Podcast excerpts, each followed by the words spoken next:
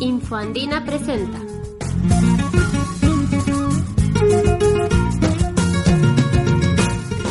Eh, mi nombre es Gildegardi Venero y eh, voy a presentar una ponencia sobre cómo es el efecto que tiene eh, las inequidades que hay en el acceso a agua y saneamiento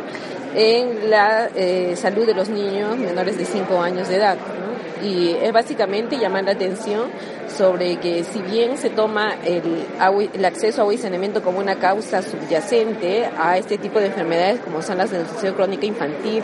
la anemia y las enfermedades diarreicas, eh, ponen un límite a lo que podría ser realmente el avance en mejorar los niveles de bienestar de estos niños eh, en relación a la salud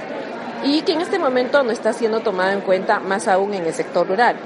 Eh, para tener una idea, en el sector rural aún el 80% de eh, los habitantes no cuentan con un sistema de saneamiento adecuado y esto asociado a lo que son las prácticas de higiene hace de que los niños este, tengan consecuencias en la salud y que además no solo todo se trata de darles alimentos o complementos nutricionales, ¿no? sino que también se tiene que trabajar en este tema, más aún si el Estado financia grandes programas como el Programa Nacional de Saneamiento Urbano y el Programa Nacional de Saneamiento Rural que deberían de estar trabajando en este sentido, así como otros ministerios.